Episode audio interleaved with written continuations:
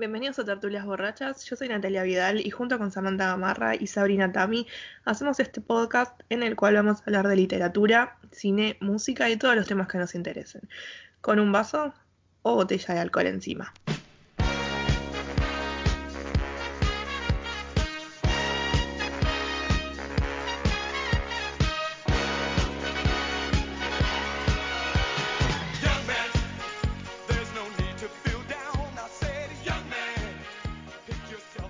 Bienvenidos a un nuevo episodio de Tertulias Borrachas. Mi nombre es Natalia Vidal y estoy muy bien acompañada por mis dos compañeras de siempre, Samantha Gamarra y Sabrina Tami. En el episodio de hoy vamos a estar hablando de la, madre de la ciencia ficción, eh, Mary Shelley. Pero antes, la pregunta de siempre es, ¿qué están tomando, chicas? Sam, Eh, yo estoy tomando ron con cola, o sea, Cuba Libre, del famoso, este, así, eh, bebida de la isla, así que tranqui. Sabri, Yo, la verdad que para maridar este capítulo daría un Bloody Mary, pero el kilo de tomate estaba un poco caro, así que dije, no, me compré una cerveza, una peñón del águila, sabor sandía, medio rara, medio tropical. turbia. Tu- Rara, sí, sí, es como ácido salado, amargo dulce, medio extraña, pero bueno, Como no me, me, quejo. me ca- me causa curiosidad y a la vez me causa un poco de rechazo, pero es como, quiero o no quiero, es como, Sí. está tan Sí. mala, es fresca. Yo creo que por ahí si uno la mezcla en algún trago que lleva cerveza, repunta. Pero bueno, estoy, todavía estoy como definiendo qué onda. A todo esto, si alguien que trabaja en Peñón del Águila nos está escuchando, o alguien que trabaja en una, alguien- una expendedora de licores o algo de eso, y nos quiere mandar, se puede contactar por nosotros a todas nuestras redes, tertulias borrachas. Ya, ya saben, ya saben si nos quieren Ya mandar, saben. si nos quieren mandar cositas. Pero nos escuchan aproximadamente cuánto. nunca se sabe. nunca se nunca- sabe, nunca se nunca sabe, sabe claro. estar. Nosotros aceptamos ese tipo de regalos. Además, Aceptan donaciones, tal cual. aceptan donación. Sí. ¿Y vos, Nat, qué estás tomando? Ay, yo me olvidé, perdón, me olvidé cuando yo te mandé una sidra, una sidra real. Estamos, estamos en octubre, ya se vienen las fiestas, y ya vamos a empezar con la sidra. Estamos en octubre, Navidad Es dos hermoso meses. igual. No, ¿por qué? Ya empieza la ya empieza tipo, como en Estados Unidos, la holiday season, así que Hay que con- empezar desde ahora, Estamos, para estamos que no te... viene Halloween, que Nunca voy a entender también. que la gente ponga un pino de plástico, un pino, un árbol medio invernal, sureño, un un pino en el medio del living, de plástico además. O sea, para mí es, mucho, es mucha, muchas cosas la Navidad ahí mezclada. Pero bueno, viene, viene todas las tradiciones alemanas. Todo el que tiene Claro. la culpa de todo esto, la reina Victoria. ahí está. En otro podcast vamos a En hablar. otro de- podcast vamos a- hablaremos de esto. De la Bueno. Navidad. Volviendo al, al tema del episodio de hoy, Mary Shelley, el Frankenstein, que es tipo su cuento más, su libro más conocido, el que conocemos todos, ella es la escritora de este hermoso libro. Fue escrito en una época que es bastante especial, que es la época del gótico, eh, que es también como le llamamos a cierta gente que se viste toda de negro. Eh, así que, ¿me pueden explicar un poquito qué es el gótico? ¿Qué era el gótico en esa época? Eh, bueno, el gótico en realidad tiene como su fecha de nacimiento, si vamos a ponerlo, es como si fuera un, pequeño bebé emo que haya nacido el gótico, en el siglo XVIII en realidad. Frankenstein y algunas quizás historias que conocemos y que reconocemos como góticas son más del siglo XIX. Lo que hace la literatura del siglo XIX es tomar elementos del gótico que son los siguientes. Eh, hablar, digamos, de ciertas temáticas sobrenaturales, de tomar espacios como los castillos y las mansiones como con ciertas características de lo paranormal, o sea, como mansiones embrujadas, castillos embrujados y este seres del folclore, como podemos ver este, los vampiros y demás cuestiones, como personajes en las historias, ¿sí? Lo que hace la literatura del siglo XIX es tomar estos elementos para hablar de otras cosas, ¿sí? Pues cuando vamos a ver puntualmente lo de Frankenstein, vamos a hablar que no, Frankenstein no es solo eh, la historia de- del monstruo y su creador, sino que también hace guiños a cierta filosofía. Exacto, y a mí que siempre los mando a leer, busquen, busquen. El gótico se inaugura con un cuento que es El Castillo de Otranto, que también transcurre en una mansión embrujada. Creo que era- un hermano se casaba, lo engañaba, no me puedo acordar así como la historia porque la vi, o sea, como súper por arriba. Mal por mí, no estudió para este podcast, Qué feo, Sabri. que es de Horace Walpole y es el primer digamos, cuento que se considera abre el gótico. Bueno, al menos sé esa parte, qué sé yo. no se puede. Usted- ah, pero no para puedo todo. a, a, todo, a todas, todas que nos, que nos están oyendo, vayan a buscar el castillo de Otranto y van a ver todos los elementos de- de- del gótico, los tienen ahí. O sea, no tienen que ni buscar en Wikipedia ni nada. Con leer eso, ya dicen, ya pueden reconocer este, la presencia del gótico, no solo en, en literatura del siglo XVIII, XIX, sino el gótico todavía vive, como el rock, todavía está vigente. Claro, Como los góticos, que siempre los góticos, siempre te vas a acusar a un gótico, siempre te vas a acusar a alguien con campera de cuero en pleno verano y decís, tipo, te banco. Banco, te Claro. banco. Claro, o como con esas camisas, esas camisas con el, no me acuerdo, ¿cómo se llama? Eh, ay, los volados estos que caen así en el cuello. No, no me Eh, sale el nombre, así que no es volado. Sí, sí, Pero sí. bueno. Tenemos la imagen. No sabemos el Bueno, nombre, claro, pero sí, tenemos como la una imagen. especie de, de, de de, de entrevista de vampiro. Ahí tipo Brad Pitt con el cosito. Como con la, peche, con la pecherita, con la pecherita Claro. de volados. Claro, Sí. esa misma. Sí. A Sí. banda de, cu- a la banda de cumbia de los 90. Ráfaga, un ráfaga. Ráfaga, Bueno, Me encantó. Ráfaga al final es gótico. es gótico, ¿viste? Sí, por supuesto. Este, pero bueno, como estábamos hablando, es también como un eh, es, un es un estado de ánimo el gótico, no solo también es como una corriente, si se quiere, este, de artística o filosófica, es como eh, eh, este ánimo también de, si se quiere, de- lo estoy definiendo de una manera muy informal, pero como eh, de estar en contacto con lo oscuro, digamos, como con el dark side de, de las De la cosas. vida. Claro, la cosa de vestirse de negro, de quizás la tez pálida y como de alguna manera hacer como una referencia de, de- de- de estar en duelo con la muerte y todo, es como el, el mood gótico. Casi que me estás describiendo. Mira, si yo no fuera que cada tanto tiro chistes, te digo, estaría pensando que. Yo, yo nací gótica, si eso. Pelo negro, piel blanca, claro, vestida de negro. vestida de negro generalmente. Este, Se llama depresión, no sos gótica. Eso se llama que estás deprimida. ahora sí. Yo sabía que había algo mal. Este, Es la depresión. O sea, la, la evolución del gótico son los emos. Los, sí, los hemos, este, en los 80 hubo como un de, de resurgimiento que se llamaba The, The New York Romantics, que bueno, estaba de Cure, o de Depeche, Depeche Mode y demás cuestiones, que es como que tomaban, si, si se quiere, ciertas características del gótico, del, del romanticismo. Hago un pequeño paréntesis en lo que es romanticismo, no eh, entendido como lo romántico de ah, historias de amor y, y, No, y de y- romanticismo, la época, tipo, lo, lo- lo pictórico, la época romántica, no, no de amor. no de amor, no relacionado a lo, a, a lo amoroso, está, sino romántico relacionado a que quizás este, Era lo que venía en ese momento como que inspirado en Roma.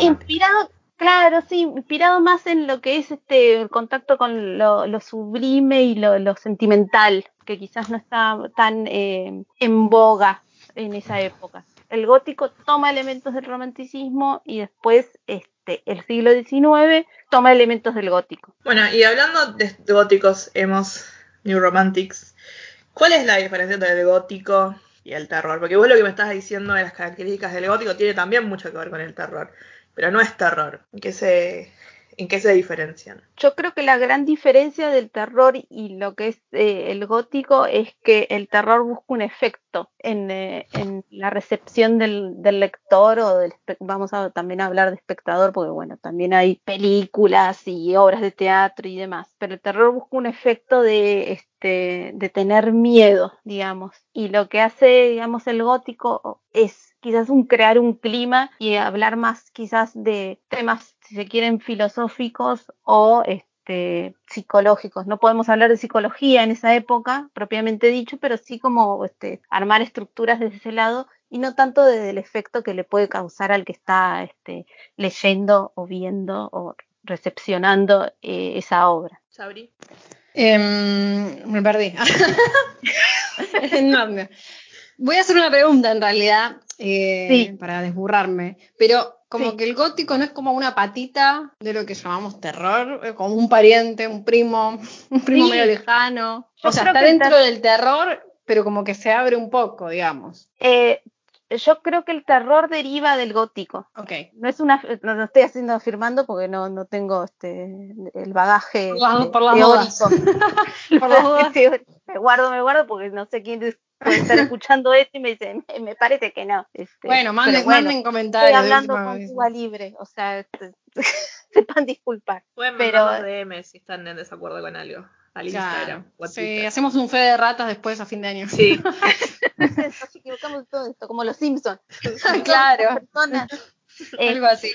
Eh, pero creo que el terror es más bien, eh, lo hablaba justo con una amiga, es más bien como, como mencionaba antes, más como de, de la teoría de la recepción, o sea, como que va, cre- crea un efecto, va apuntado a que el, el que lo reciba tenga miedo. En el gótico está también eso, pero no le presta tanto atención. Es como que te está hablando de otra cosa. Utiliza los elementos de lo, lo sobrenatural y demás como para hablarte de otras cosas que están pasando en la época. Mm, Claro, sí. Como una crítica medio solapada al final. Sí, este, y creo que este, el terror de, toma elementos del gótico a su vez. Es como que me parece que el gótico fue evolucionando. Claro. Está presente, está como, o sea, podemos ver que el, que el gótico está presente en, en, en- en obras actuales. O sea, está, hace- un rato estábamos hablando de, bueno, la maldición de Hill House, la maldición de Bly Manor, creo que se Sí. pronuncia así, que, bueno, la casa embrujada, la mansión embrujada, es el gótico. O sea, casa embrujada, con- así con fantasmitas y qué sé yo, fija que es eh, gótico. gótico. Eso es un elemento de gótico. Después bosque, ahí como un, un bosque embrujado también. eh, como- sí, esta cosa del elemento sobrenatural ahí que eh, sobrevuela Mm. un bueno que recuerdo que cuando la casa es como un la casa es como un personaje más, o sea, no de carne y sí hueso. el espacio un, es un ente, claro, sí. Tiene un rol activo ahí como el lugar. Voy a hacer un comentario de algo que dije en el primer capítulo de Stephen King, de, un, de una miniserie para televisión que es mi favorita, que ya saben, si la encuentran, sí me dicen que es de la, la mansión de la mansión de Rose Red, que también, por lo que me están diciendo, es gótica. O sea, porque Sí. la mansión es un- otro personaje más que tiene vida y que se va, en este caso, transformando y va llamando a gente para que vaya a la casa. obviamente la casa en ese caso estaba como viva si se quiere que es muy Creo que le faltamos ser más lánguida por ahí, así como más melancólica, lacrimosa. Pero bueno. No, pero es- terror. Bueno, pero toma elementos. O sea, ahí quiero que en- entran en diálogo dos cosas. Eh, Esto del gótico de, bueno, la mansión embrujada y que es un personaje más. Y con eh, Hill House de Shirley Jackson, que también es como un personaje, como está eh, en el libro, está como personificada la, la mansión. Así que sí, eh, bueno, Resplandor, el hotel, ¿dónde está el hotel? Además está en este lugar ahí entre las montañas, eh, como alejado. Hay otra película de terror que también es La cura siniestra. Perdón, datito. Hay un Instagram del hotel de. Del hotel posta, porque es tipo es un edificio posta, es un Sí. hotel posta. el- así que tiene un Instagram muy lindo. Así que googleenlo, pero no me acuerdo cómo se llama, pero googleenlo, es muy, muy Estamos con los datos, viste, todo, todo Es hermoso, es hermoso. Una producción impecable. O sea, yo no me puedo quejar. eh, pero sí, creo que era un hotel real, si no, si no mal Sí, sí, es, recuerdo. es- es- es un hotel real y tiene una tiene cuenta de Instagram. Está muy Tipo, bien. la- es tipo la cuenta del Instagram del hotel, pero como es como, es como muy. O que puedes ir a pasar una noche en el hotel de, del resplandor. Igual ni en pedo, ya sabemos. No. No, a ver si nos persiguen cosas después. No. Sí, no, no, no. no. Bueno, bueno, perdón. salgamos, basta de Stephen King, basta porque nos fuimos a Stephen. Otra vez Stephen, no Stephen. Sal No, de es aquí, que, Stephen. es que somos autorreferenciales, nos tenés que perdonar. Este, Volvamos a Pero- Mary. Pobre Mary. La primera mujer que aparte traemos a, le- a un episodio del podcast, Sí. ¿entendés? O sea, para esto no es cualquier cosa. traeremos más. Estamos inaugurando a las féminas ahora con Mary. Na- nadie dijo nada hasta este momento. Y voy a hacer un Mm. comentario así pequeño, pero que se va, se, va a eh, percibir el sentimiento en todo el episodio. Capa. Capa Mary Shelley a, a varios niveles. Adelantada para su época. Adelantada para su época. Bueno, ya que volvimos a mencionar a Mary Shelley, que es una gra- gran, feminista, eh, ¿quién era Mary Shelley? Bueno, Mary Shelley sea, la conocemos con el nombre de casada, este, que se casó con Percy Shelley, que era un poeta, poeta filósofo romántico británico eh, del siglo XIX, pero ella era Mary Wollstonecraft Godwin, tenía el apellido de su madre, que era una filósofa feminista muy reconocida en, en la época, y William Godwin, que era su padre, también era un filósofo, eran muy reconocidos. De hecho, cuando Mary Wollstonecraft, que era, la- que era la madre de Mary Shelley,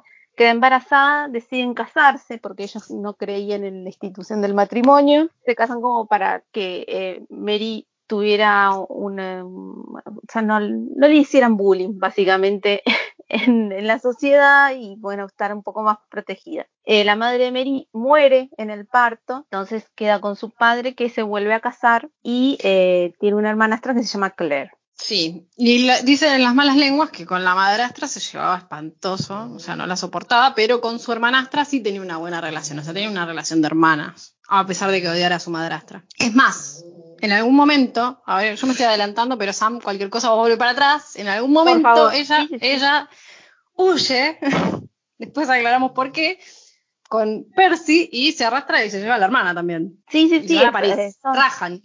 juntos a la par, como diría la canción de, de Papo, hasta, este, están los tres, eh, van a, creo que están un tiempo en Francia, este, ahí tienen sus aventuras y demás, así que Pregunta, ¿ella de dónde era? Eh, Mary era de Sí. Londres, británica. Sí, sí, Claro. británica. De hecho, eh, ella, eh, lo conoce a Percy en una de sus visitas, así cuenta la historia en una de sus visitas, porque Mary como no tenía posibilidad de haber conocido, era como su gran, este, eh, no sé si trauma, este, podemos decirlo, pero eh, fue un, un gran peso para ella no haber conocido a su madre y la única manera de la- que, que la conocía era a través de sus textos de feministas, entonces era como visitaba eh, frecuentemente la tumba de su madre y en esta visita lo conoce a Percy y sus encuentros este, eran ahí. ¿Qué pasaba en esos encuentros? Ah, Ah, no lo sé. Solo la tumba de mamá Mary van a saber. Primero, capa mamá Mary siendo feminista en, ¿qué era? ¿El 1800? Sí, 1800 más o menos. Sí. 1800. Y segundo, qué gótico conocer al marido en el cementerio. No, sí, Mary Shelley es el gótico. Gó- gótico puro. Es el El gótico gótico- ella directamente. Ella, ella- Claro. ella es gótica. Es que aparte, Percy era como, no digo, no sé si amigo, amigo, pero era como conocido y frecuentaba la casa por el padre de ella. Que a todo esto, digamos que Percy estaba casado y tenía su familia. Entonces, vamos sumando cada vez más cosas. Sí, Tipo- Mary era una, era una loquilla. Sí, sí, era contra más quilombo, más problemas y más eh, imposibles este amor, más le voy a dar y más me va a gustar este. Así que ella como que se enamora de Percy y le da para adelante, no le importa nada. Y para la época también igual bastante como escandaloso. Que Sí, como sacando el, el marido a otra. O sea, bueno, todo lo que me esto- contás hasta ahora, una vida bastante escandalosa, tipo, más feminista, marido que sea, tipo, amor o marido, no sé si después se casan, se casan. Ellos escapan a París porque aparentemente ella estaba embarazada, o sea, Mary estaba embarazada, entonces rajan y en, en algún momento, no, no me acuerdo en qué año, pero por ahí, Percy queda viudo. que ha habido porque eh, Harriet, Sí. lo que es la Sí, primera Harriet. esposa, se suicida. Mm. Entonces ahí se pueden casar. Claro. Claro, queda viudo, entonces, bueno, nos podemos casar. Pinta casarse y se, y se Nos casamos. Claro. Qué hermoso, qué bella historia. Aparte que a los, a los hijos creo que los manda tipo, a, un, a un internado o a vivir, anda a saber con qué pariente. O sea, él no se queda con sus hijos. No, De primer matrimonio. Claro. él vive no, la vida no. con Mary. Sí, sí, sí. Claro, claro. Este, bueno, después eh, creo que ese, ese primer bebé que estaba esperando Mary fallece. No sé si a los pocos meses. La verdad que no quiero mentir, que no me acuerdo. Pero después viajan a Italia, o sea, como que se van moviendo, siempre están viajando. Además porque Percy tiene muchas deudas, entonces, eh, claro, siempre se está escapando de la gente que le viene a cobrar. Entonces se la pasan viajando, cambiando de ciudad, cambiando de país para que no- los acreedores no vengan a cobrarle. Voy a hacer un comentario, poeta. Vamos, claro, Claro. bohemio. Sí, Bohemio. bohemio. No se busquen un bohemio. Salvo que quieran andar saltando de país en país, que igual no está tan mal, ¿no? Anduvo por Suiza, por Ginebra, y anduvo en Italia, qué sé yo, viajada era. No, si se buscan un bohemio que sea tipo un bohemio hippie con OSDE, no un bohemio pobre. Sorry, pero Eh, qué mensaje. Qué Qué feo, qué feo. siempre pensando en la plata. Pero, Traducción. pero bueno, Pero, tenían este mm, gran problema. O sea, tenían que ir de, de, de ciudad en ciudad, de país en país. Aparte porque como que también eh, estaban muy apartados de la sociedad. También es como que, no sé si este ahí que entra un poco el, el, campo de la especulación. No sé si es porque realmente ellos querían estar apartados de la sociedad o por una cuestión de que, ah, mirá, es Mary Shelley y Percy, ah, este que se, se le suicidó la mujer y ahora están juntos, es como que quizás evitando el chusmerío. Claro, se parece- rodeaba mucho de intelectuales, de intelectuales como de su época, de otros escritores y poetas. Ese era como su círculo más íntimo, ¿no? No tenían como tantos amigos así de la sociedad, más que los que eran como del palo, filósofos, escritores y artistas. Ella en ese momento ya tenía un nombre, tipo, era Mary Shelley, o no, era la mujer de Percy. Ella Era escribe, creo, a los 18, ¿no? Se casa a los 16 y a los 18 creo que escribe Frankenstein, pero igual siempre estuvo a la sombra de, bueno, su madre que era como una feminista grosa escribiendo, su padre. padre y su esposo. Entonces siempre, siempre como que tuvo ese peso encima. Como que de alguna manera este, le, le perjudicaba, por así decirlo, de ser hija de o esposa de. Si bien ella misma, o sea, tranquilamente se podía defender con su, su intelecto y demás, pero si era por el círculo en donde se manejaba ella, eh, era eso, era la Aparte hija. era la única mujer, era una de las pocas mujeres que había, digamos, dentro del círculo este de escritores con los que ellos se, se frecuentaban. Está bien, como era inteligente y además se ve que tenía bastante carácter, para la época los ponía bastante como en línea. Claro. Pero también se ha llegado a dudar que, que ella hubiera escrito eh, Frankenstein y se lo adjudican a veces al marido. Eh, Sí, eso se da porque hubo dos ediciones. Una fue la este, que Percy escribe la introducción de Frankenstein y bueno, como de, de alguna manera da las directivas, esto se tiene que leer de esta manera y ciertas cuestiones así. Entonces da a entender como, bueno, si esta introducción es así, es porque lo escribió él y está poniendo, no sé, el nombre de ella. ¿Para qué iba a poner el nombre de, de Mary Shelley en el libro si lo escribió él? Pero bueno. Hace un mansplaining de 1800. Sí, yo creo que fue una cosa también de, mm, también en el campo de la especulación. Me parece que él le jodió un poco que Mary Shelley había, eh, hubiera escrito la novela que escribió, como diciendo, ah, ¿cómo no se me ocurrió a mí? ¿Cómo no la escribí yo? Entonces, de alguna manera, con la introducción, apropiarse un poco de, de, de, de de esa buena obra, ¿no? Qué Después feo. hay otra, Envidioso, mala leche. qué mala leche. charará. Este, claro. Después ap- aparece una segunda edición donde Mary Shelley da otros, no, no da directivas, pero dice, bueno, no- la otra introducción no existió. Háganle Claro. caso a esta. No le hagan caso a Percy. Y es, es interesante como, bueno, este, si alguien ti- tiene ganas de tomarse el trabajo de leer las dos, este, los dos prólogos, es, es- es lindo de ver ahí la, como las dos lecturas, son como propuestas de lecturas también. En el intermedio, Mary pierde más hijos y le queda uno solo. O sea, al final de su vida, ella creo que tiene a su último hijo, que creo que también se llama Percy o Florence. Percy Florence. Es el único que le, sobre- sí, el único que le sobrevivió. El esposo va a navegar, sí, y se ahoga.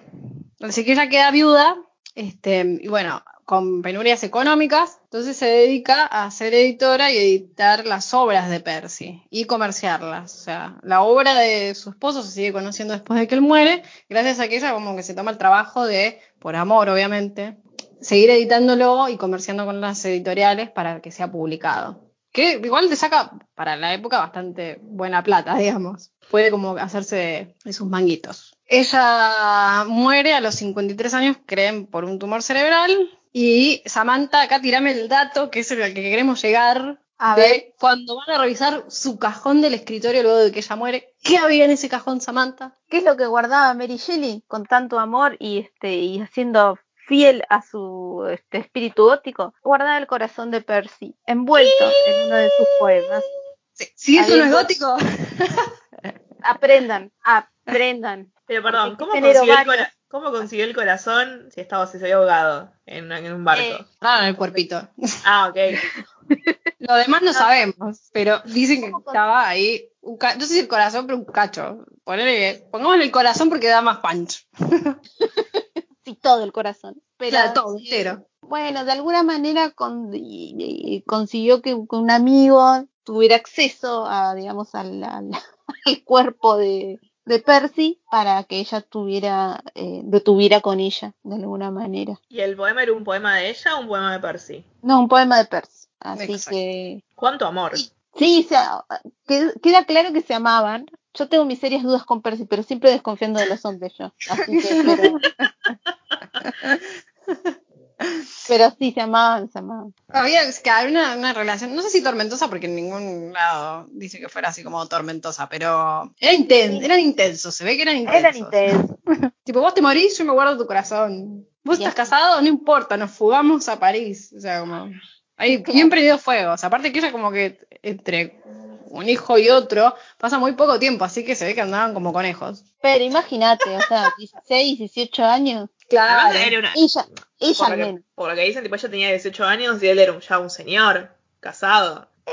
No, tenía como la vida hecha, o sea, más o menos tenían la misma edad, no había, había una diferencia de edad, pero no mucha, unos cinco años, una cosa así, pero es como que él estaba casado, tenía su vida ya, entonces es como que ella, no te digo que era una débil doncella, pero era muy jovencita, este, todavía no, no, no, no es que no sabía nada de la vida, pero viéndolo así con, con las edades y por era una niña de su casa y él ya era una figura poeta famoso, como que, bueno, ahí había un- una diferencia. Pero bueno, se amaban, supongo.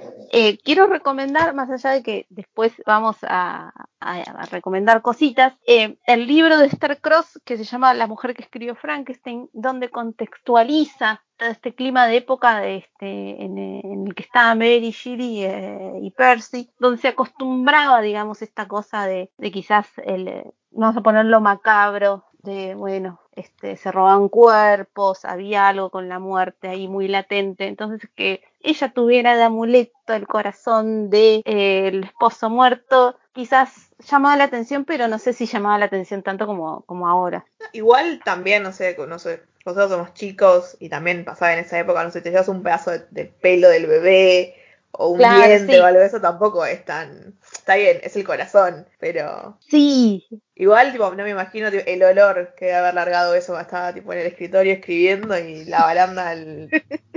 Yo creo que estaba disecado. Yo creo que lo tenía disecado, tampoco es que lo tenía ahí como. que- No sé. si no- Eh, pero si Angelina no tenía sangre del marido, de no me acuerdo quién, colgado en un- así como algo en el cuello, Eh, frasquito. del hermano, del bueno, hermano. imagínate. Mirá si Mary, que era como la madre gótica, no iba a tener el corazón del marido en el escritorio. Por favor, o sea. Este, sí, sí, sí, o sea, como bueno, lo que decíamos antes, el gótico todavía está este, de alguna manera en, en la actualidad. Angelina Jolie.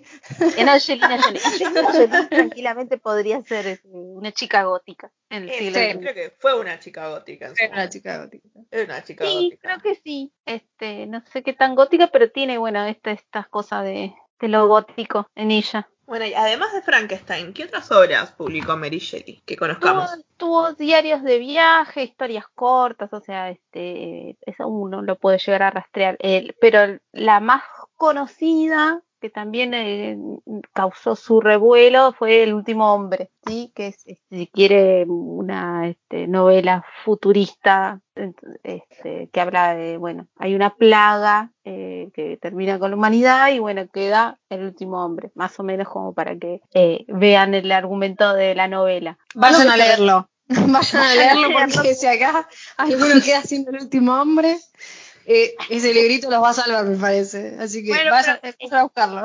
se me viene a la cabeza este la novela de Richard Matheson, este Soy leyenda. Claro.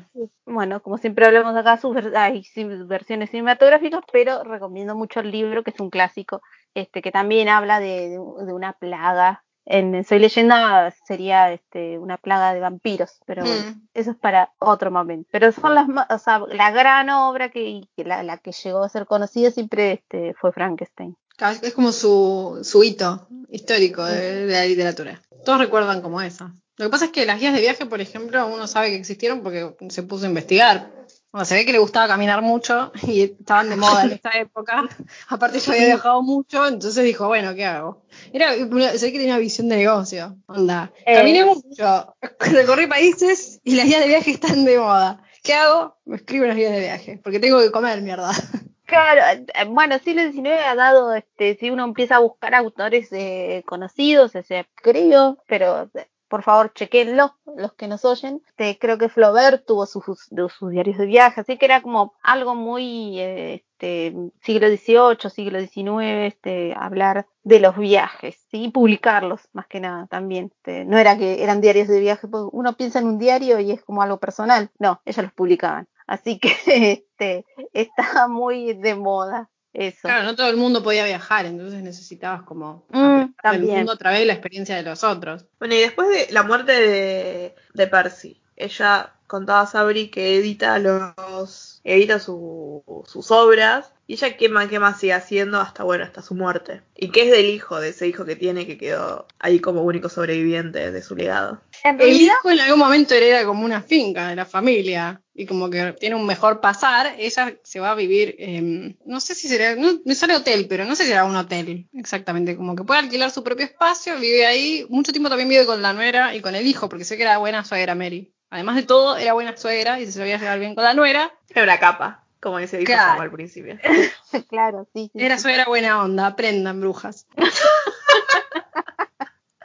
Aprendan a ser buenas suegras también. Tal cual, porque la nuera en algún momento creo que la defiende cuando ponen como medio en duda, creo, en autoría de su libro y una cosa así. Hay como, hay, yo me acuerdo que la nuera quiebra una lanza por algún motivo por su difunta suegra. Así que se ve que era buena mina. Sí, es como que sigue, digamos, en el círculo, pero es como que no, eh, no tiene mucho más, este, no llama mucho más la atención de lo que había eh, sido cuando estuvo con Percy, me da la sensación. O sea, como que sigue en el círculo, pero es como que queda ahí. Queda editando las obras de Percy y conversiéndolas con las editoriales y teniendo alguna ganancia de eso. O sea, su trabajo es que la obra de su esposo básicamente no se extinga en el tiempo después de que él muere. Esa es como su empresa, digamos. Estaba- porque estaba, ya lo dijimos, estaban muy enamorados, evidentemente.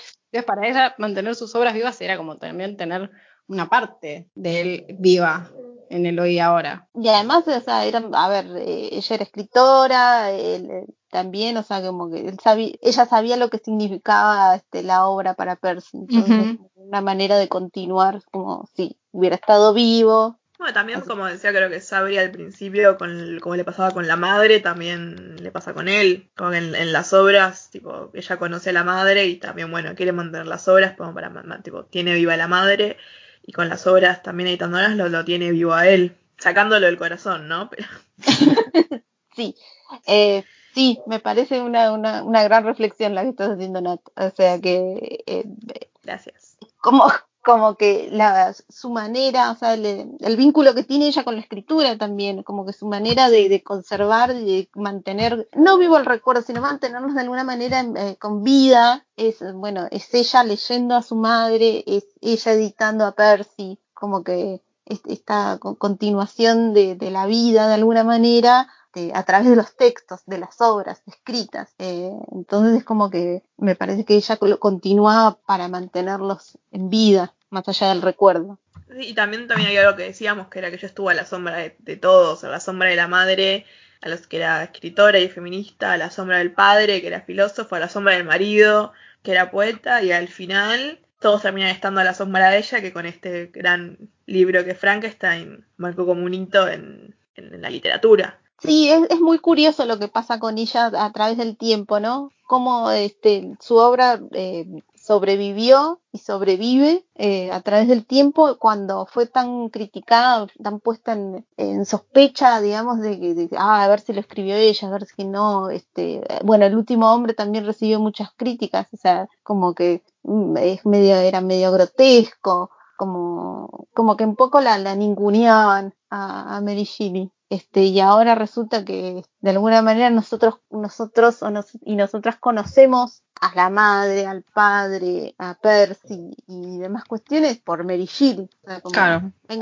Le- A ella, exacto. sí, le ganó a esa sombra que tuvo durante su vida en su vida tipo en, en- en vida por decirlo de alguna manera. Bueno, cuando, en un momento estábamos hablando de la parte de la introducción de Frankenstein, que tiene la, la versión de Percy, que era el, el mansplaining, que te decía tipo esto léelo así, y después la versión de ella diciendo, no, tipo, bórrenlo, si no le hagan caso, léanlo como quieran, pesis.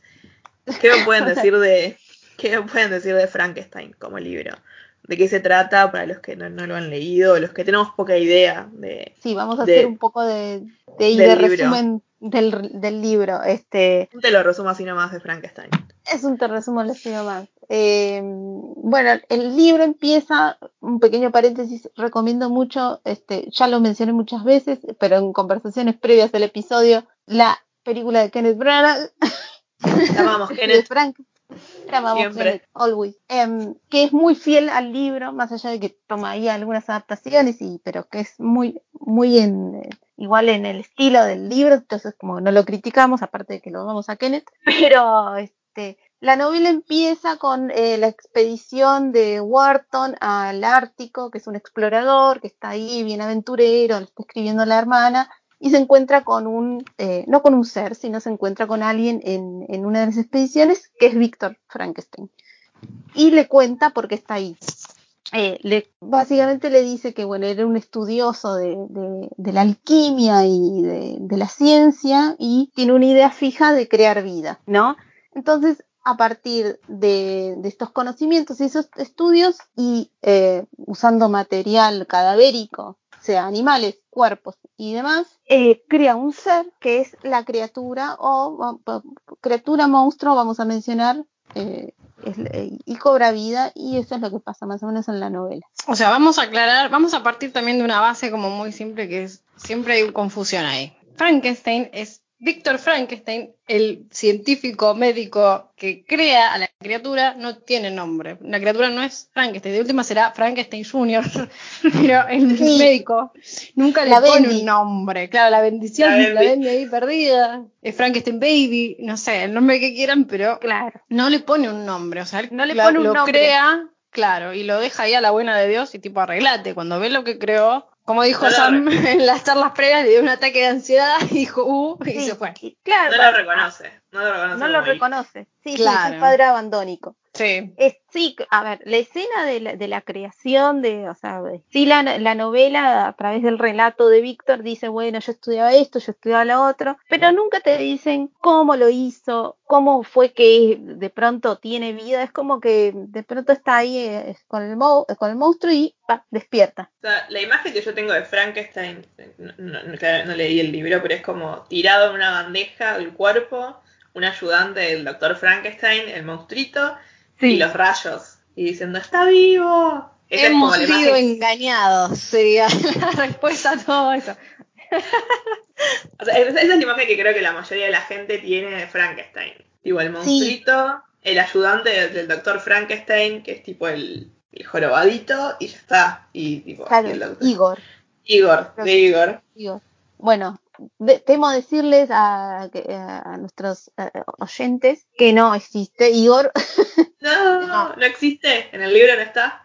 No. no, existe. Oh. De hecho, eh, lo hace, o sea, la, la creación, o sea, el dar vida de- del monstruo, este es, es por, por Víctor, o sea, Víctor es el único in- que interviene en, el- en este proyecto científico. Y pero no, la novela no se aclara. O sea, cómo es que no dice, bueno, a través de esto, de pronto eh, este ser tomó vida. O sea, de pronto es como, y despertó. Estaba la tormenta, estaba cosa, pero digamos no, no es a través de un rayo ni nada. Creo que es en la película de, de 1931, que es donde aparece esto que decís vos, Nat, de está en un, está el rayo, que es el que le da vida, digamos como una especie de shock este, eléctrico, y ahí despierta, ¿no?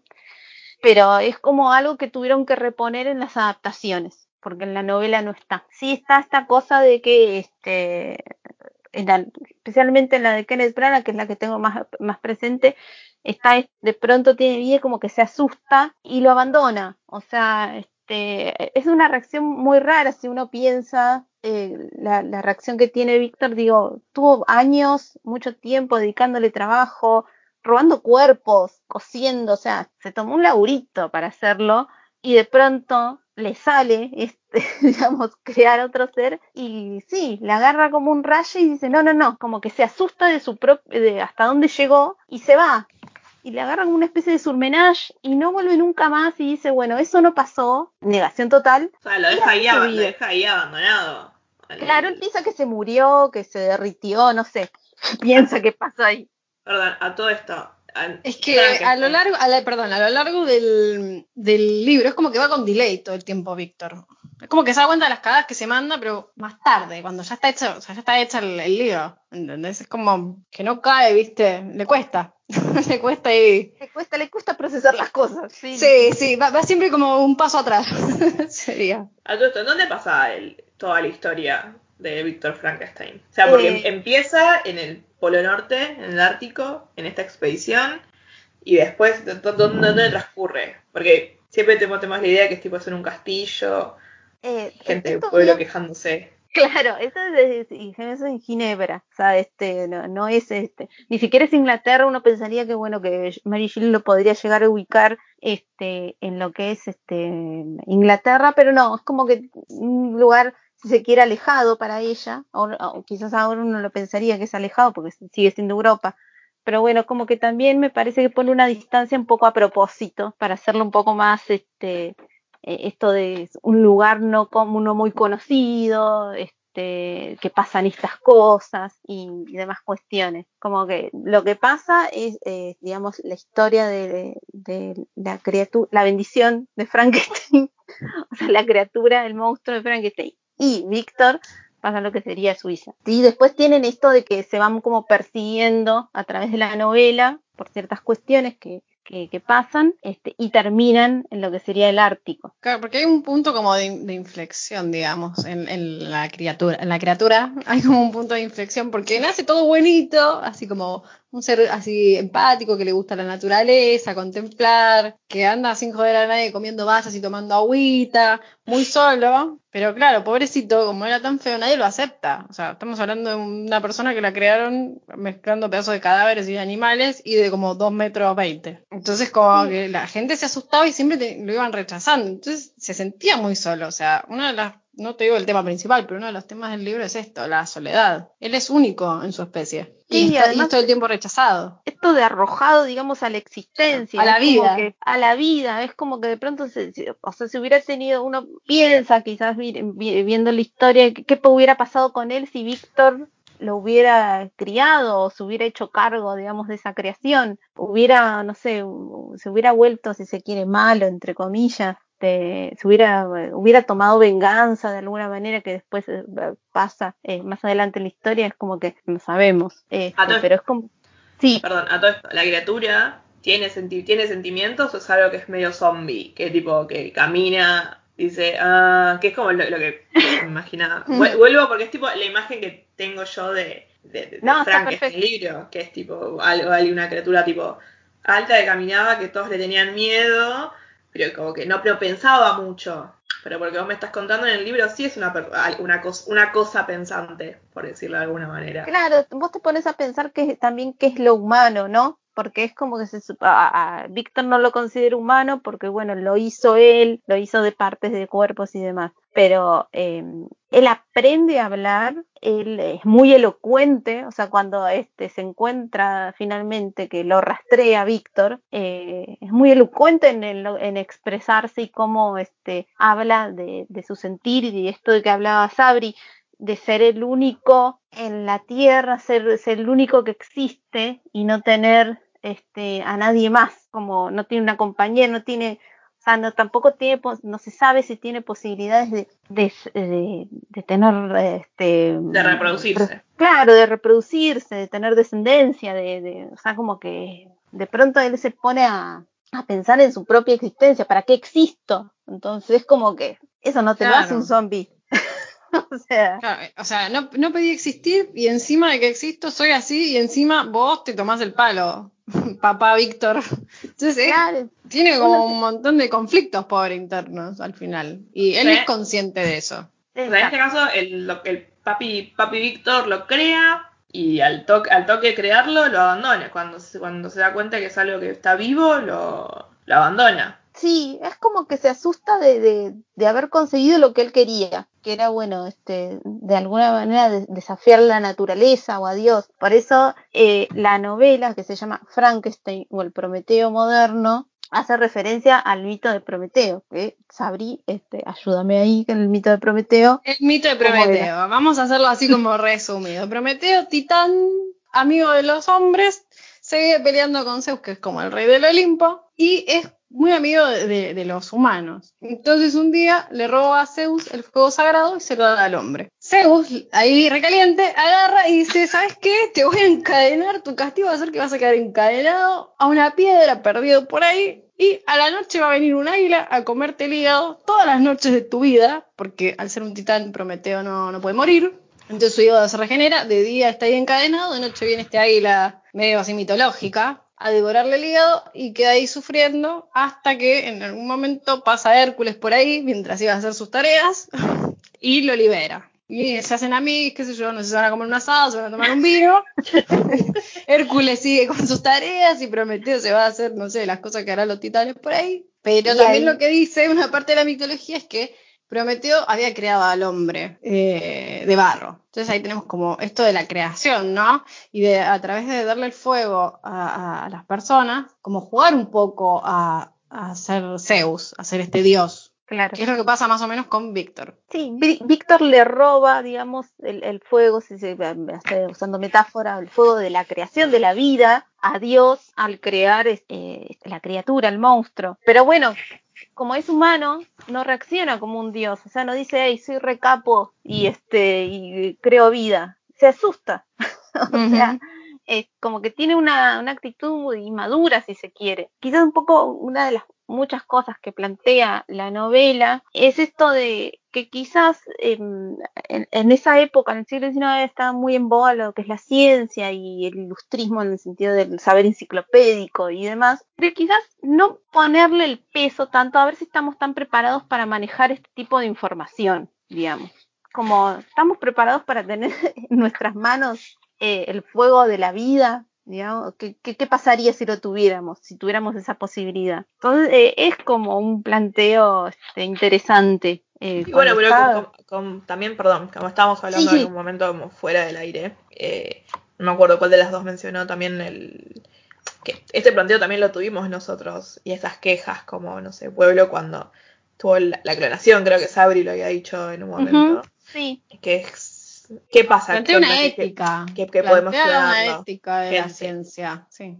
Lo que hace es con la obra que hacer una crítica, no una crítica como em, de si está bien o está mal tal cosa, sino hacer un planteo de hasta dónde es ético, hasta dónde es- va la moral, el progreso de la ciencia por el progreso, hasta dónde está bueno que la ciencia, digamos, avance. Ese es como el planteo que hace un poco el, el libro, ¿no? De si puedo hacer esto con la ciencia, pero está bueno que lo haga, es como un pedacito, digamos, de, de análisis que hay en está la bien, obra. tipo, porque en el momento es como, está todo bien, tipo, con clonar una, una, una ovejita, pero ¿está bien clonar una persona? Es como, también es- claro, es como, Claro, Eh. es el mismo planteo, pero en el 1800-1900.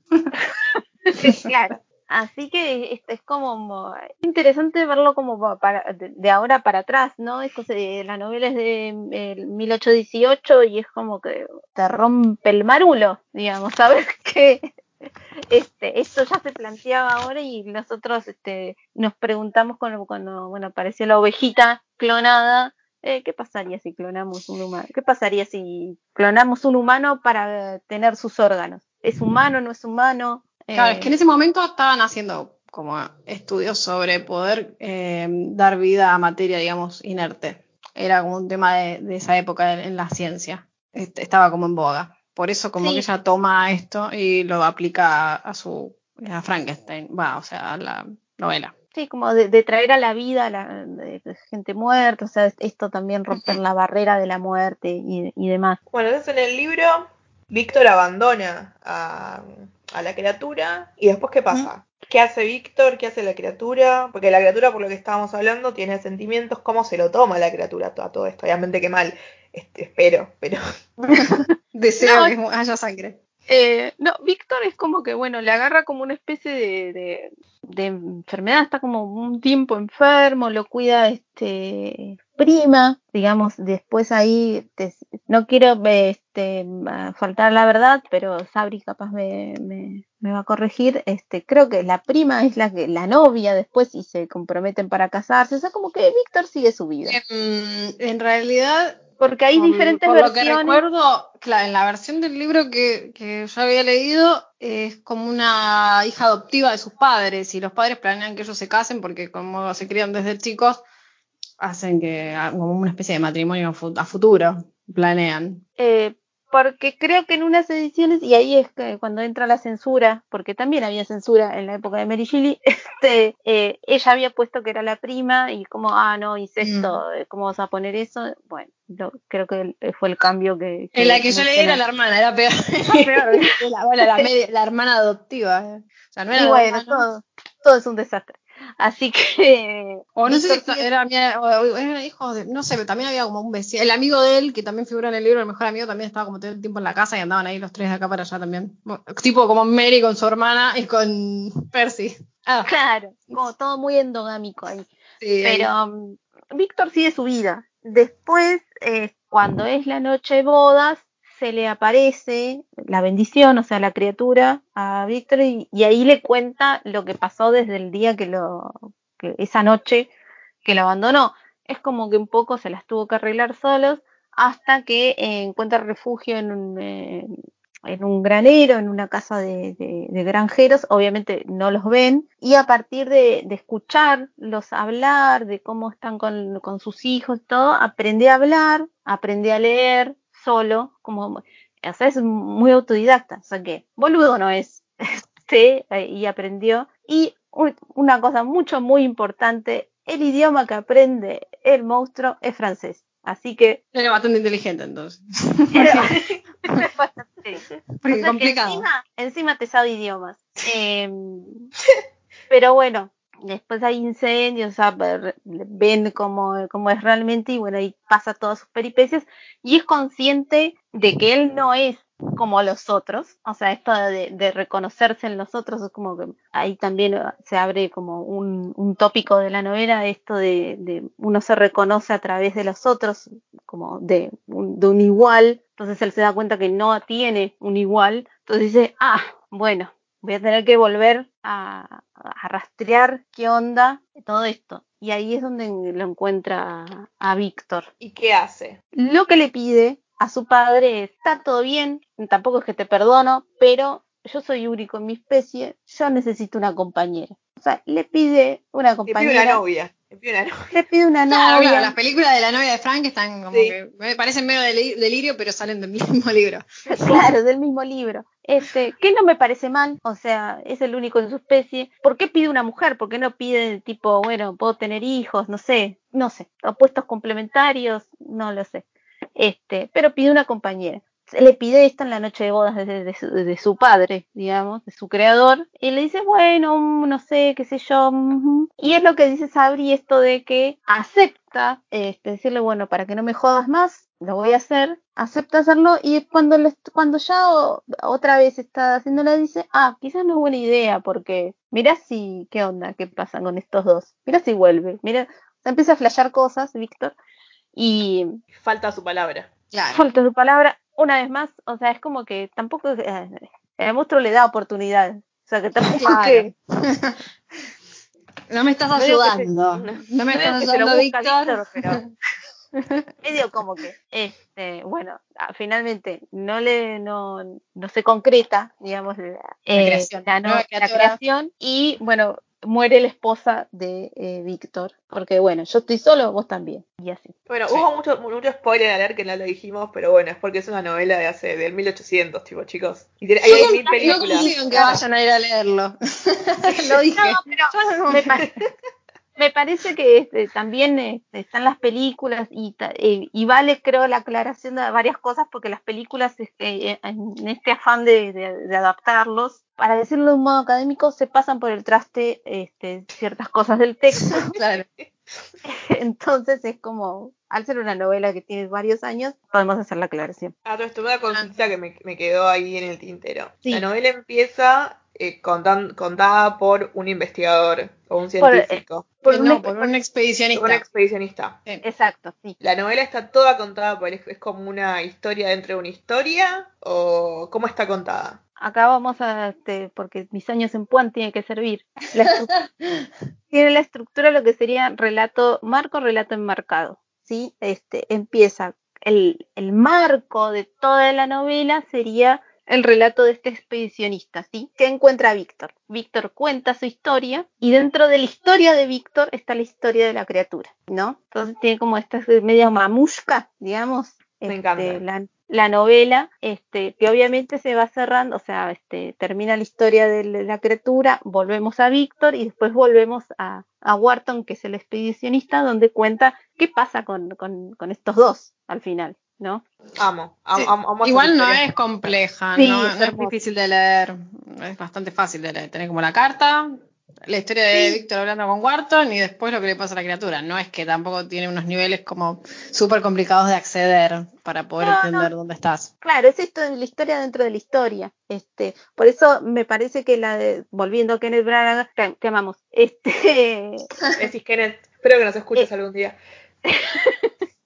Ah, Eh, aparte de Niro hace la criatura, así que también démosle Claro, como- eh, conserva esta estructura. Si uno, bueno, las, que las personas que la vieron o si cuando la vayan a ver, van a ver que, van a observar que conserva esta estructura que no empieza con Víctor este, en la noche de tormenta, eh, con, con este ser. Empieza con la, con la expedición de, de Wharton, que si mal no recuerdo, eh, no, no es Bill Pullman, pero es uno que es muy 90, eh, el casting de esa época. Bueno, igual, como, sí, obviamente, vamos a googleando en vivo. Eh, Porque este es esto está grabado en vivo, aunque no lo, grabado no lo. Si ustedes supieran. como que la, la, la, la idea, la idea de, de- de Frankenstein creo que tenemos todos es más que nada la de el joven Frankenstein, tipo con el asistente, tipo la de la de Mel Brooks. Esa es como Ah, la, la sí. idea que yo más tengo en mi cabeza de, de Frankenstein. Que Eh, no tiene, creo que no, no tiene tipo nada que ver con la película, pero Yo creo que la, la película de Mel Brooks entra en- eh, está en diálogo con la de 1939, eh, 1931, que es la vieja, la que conocemos todos, y esto de está vivo y que grita y que está Igor y todo. O sea, como que dialoga con la con una adaptación de Frankenstein. Pero sí, es como que eh, me parece que la, la idea de Frankenstein, esto de, la- de tener en la cabeza que Frankenstein es el monstruo y no es Víctor, ¿no? Sí. Es como que de alguna manera le dimos ese nombre. O sea, el, el monstruo no tiene nombre en la novela y como sin querer se lo dimos. Le dimos Este, el apellido que se merece. Obviamente porque no lo quiso reconocer. No lo quiso reconocer, lo reconocemos nosotros por él. Obvio. Dato aparte, no está Bill Pullman en el, en el reparto. No, era este, ay, no me acuerdo, el morocho Ah. es. pero- No, perdón, no está Bill Pullman. No, no. Perdón, Bill Pullman. Te metimos en Perdón, Bill Pullman. Perdón, Te Bill Pullman. queremos, te queremos igual, Te queremos igual. pero no, no es Bill Pullman. Te amamos el día de la independencia.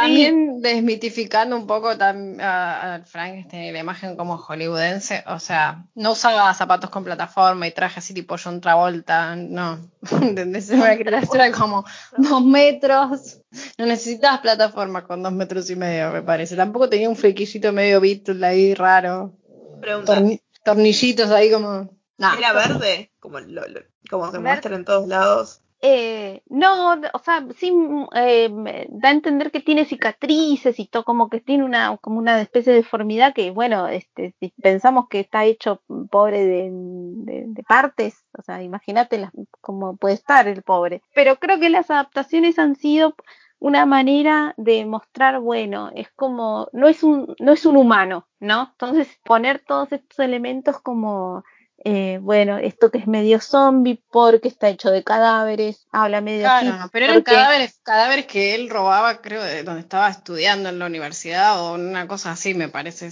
tratando de como hacer memoria. Entonces eran como cadáveres más frescos, no es que andaba ahí como revolviendo el cementerio. Claro, Estaba, y- lo sacaba de la morgue. Y, y además si pones que el, el monstruo es muy elocuente y muy tipo te habla en francés y toda la bola, es como que, que tan monstruo no es. Entonces es como para, para separar y no crear como una empatía desde, desde ese lado quizás. Este, Claro. Lo hicieron medio, este, como una cosa de, no sé si aniñada, pero como que no es consciente de, de su contexto y así bruto, sin, sin no saber manejar. Sí, yo lo, lo que menos me esperaba era que el monstruo hablara francés. Güey. Oui, oui. Oui, oui, oui, oui. Je suis Frankenstein. Yo soy Frankenstein, je m'appelle. Je m'appelle. Esto es todo lo que hemos aprendido en francés. Tantos años. Vamos a usarlo.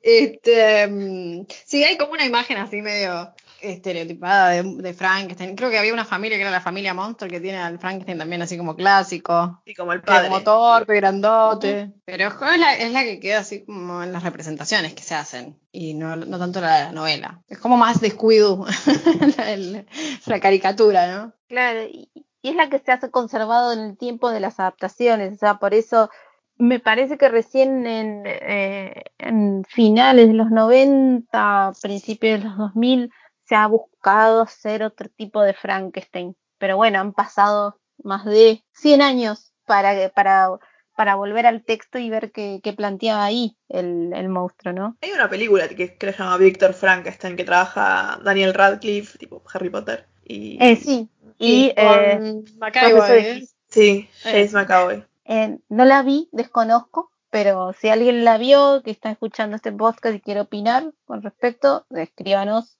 ahí a nuestros posteos y a un DM. Yo la vi, no, no, no, así como, se ve que no es tan guau, porque no es que digo, oh, sí, vamos a hablar de esa película sobre Frank. Tiene bastante como rayos, centellas, eh, piña, patada. Es como, es Frankenstein, sí, pero no es tampoco. Y mucho, mucho Igor protagónico. Ni exigir existías en el libro. No lo es tan protagónico. No, este, no sé si es como una onda de la adaptación que hizo Gay Ritchie de, de Sherlock Holmes, sería como esa onda así. No sé, no, es como una mezcla entre la de Kenneth, pero con más eh, tipos X-Men. la tormenta es la tormenta, cuando se pelean se dan piña, patada, ¿entendés? El monstruo Ah, bastante como, como como muy así, violento. cargado. Claro, tipo claro. como un orgullo y prejuicio y, zom- y zombies, pero versión Frankenstein. Exacto. Sí. En algún Por ahí. momento vamos a hablar de eso también. Sí, Así que síganos. próximos capítulos. Me, me mueve, me mueve.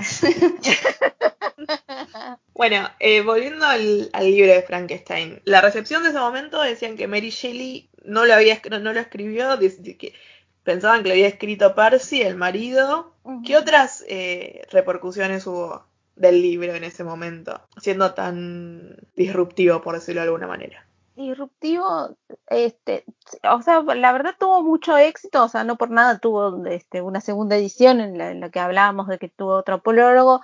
De hecho, hicieron una, o sea, mirá desde cuándo vienen las adaptaciones. Hubo una obra de teatro de, este, de Frankenstein que Mary Shelley obviamente lo- la llegó a ver. O sea que causó revuelo. Eh, quizás no sé si eh, el revuelo que, que esperaba ella, no sé. Es como que esto se generó mucha polémica de que haya escrito un texto tan complejo, porque tiene varios tópicos que to toman la novela, eh, como que desconfiaban que lo hubiera escrito ella, como diciendo, bueno, pues tiene, tiene el bagaje cultural para hacerlo, pero después es como, bueno, es hija de y demás. Este, así que como que la recepción estuvo un poco ahí, eh, generó su polémica, fue como, no te digo un chiche Heblum de la época, pero este, hubo, hubo revuelo. ¿Y en qué circunstancias la escribió la novela? ¿Cómo fue el no. nacimiento?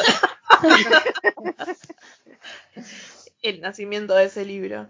Eh, bueno, está la historia de, de la noche de tormenta, de que estaba, creo, Sabri, estaba Polidori, bueno, estaba Percy, seguro. Sí, Porque seguro. Percy estaba en todos Sí, estaba seguro. Percy estaba No me, seguro. acuerdo, no me acuerdo si estaba de Lord Byron o alguno de estos. La verdad es que, bueno, artistas de la época, eh, escritores de la época, varios. Este, y bueno, como que es- esta cosa de desafiarse, no sé si era tan así de desafiarse, tipo agarrándose las manitos en la cintura y diciendo, bueno, vamos a escribir este, uy, historias de terror. O sea, creo Claro. que se pusieron a, o sea, Se hablar historias de literatura. terror. Claro, habla mucho de no, de filosofía. Estaba mucho de filosofía y de literatura y demás, y creo que quedó como diciendo, bueno, hagamos, como que se desafiaron en el sentido de, bueno, hagamos una, una historia este, que tome elementos de lo gótico, elementos de lo sobrenatural y a plantear un, mon- un montón de cosas. Bueno, está el vampiro de Polidori, que lamentablemente quedó un poco opacado por este por Frankenstein, que es mucho más compleja, que es una novela, que, tiene un montón de tópicos, pero eh, el vampiro de Polidori está ahí todavía, ha sobrevivido al tiempo, así que el que lo quiera buscar, lo puede buscar este, para leerlo. Pregunta, medio boluda, ¿es antes o después que Drácula? Oh, hay un, hay ahí un, este, un intruso en el espectáculo,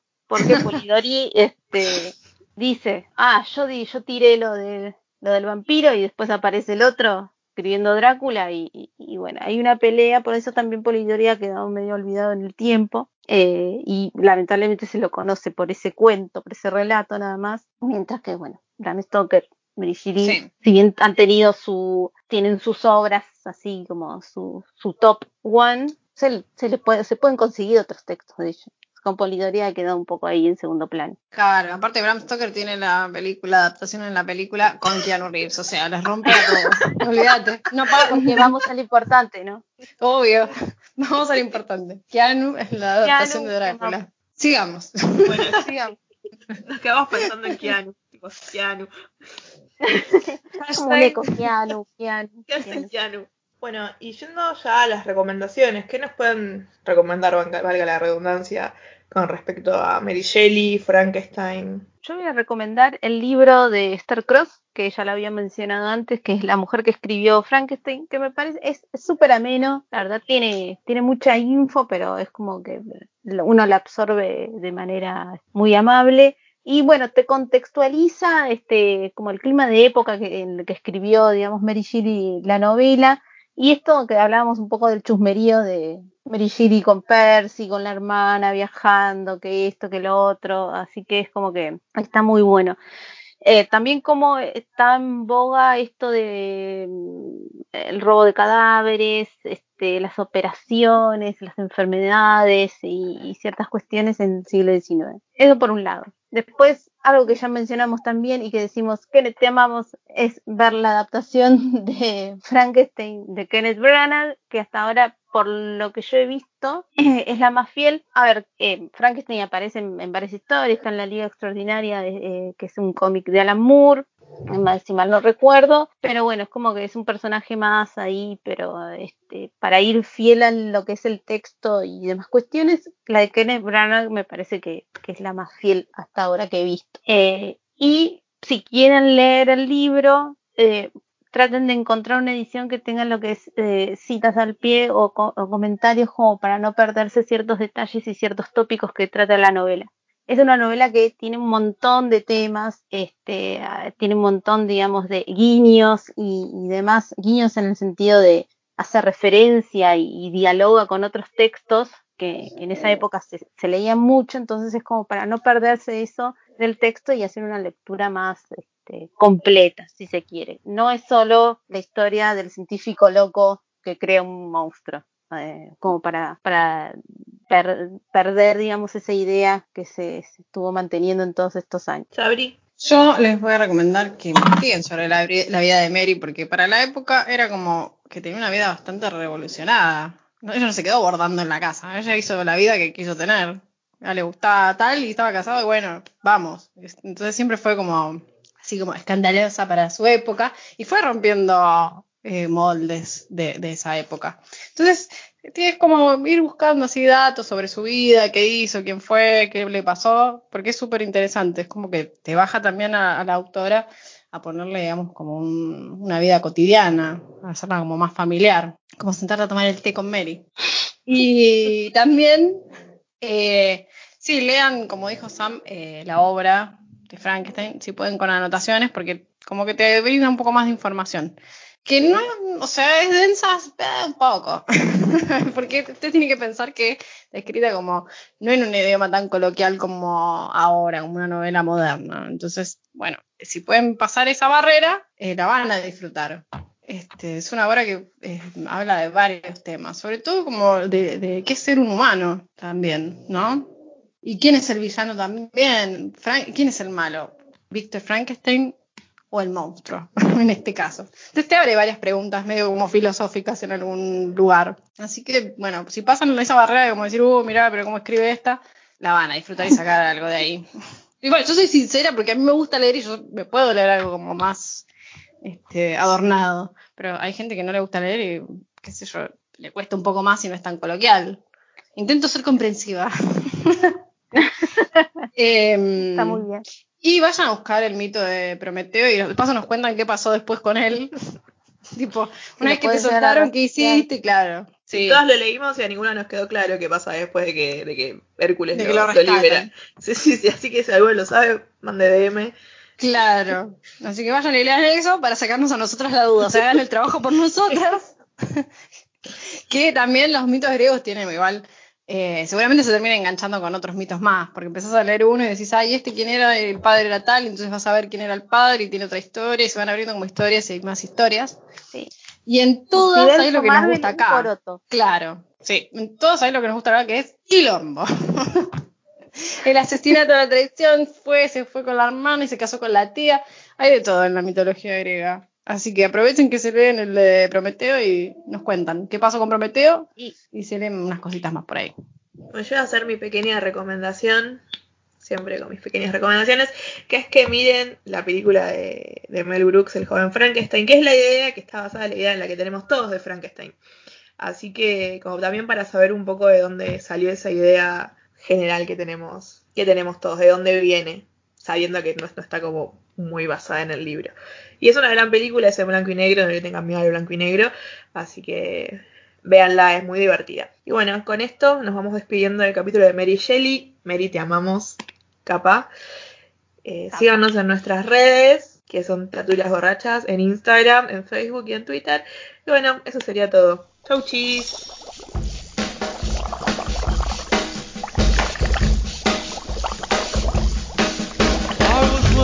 The lab late one night when my eyes beheld an eerie sight. For my monster from his slab began to rise, and suddenly, to my surprise, He did the mash, he did the monster mash. the monster mash. It was a graveyard smash. He did the mash, It caught on in a flash.